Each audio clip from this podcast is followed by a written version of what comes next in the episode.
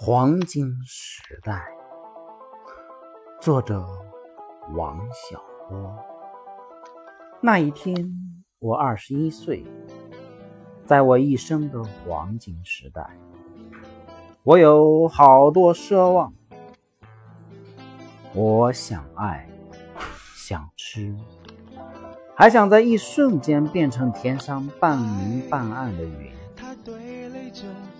后来我才知道，生活就是个缓慢受锤的过程，人一天天老下去，奢望也一天天消逝，最后变得像挨了锤的牛一样。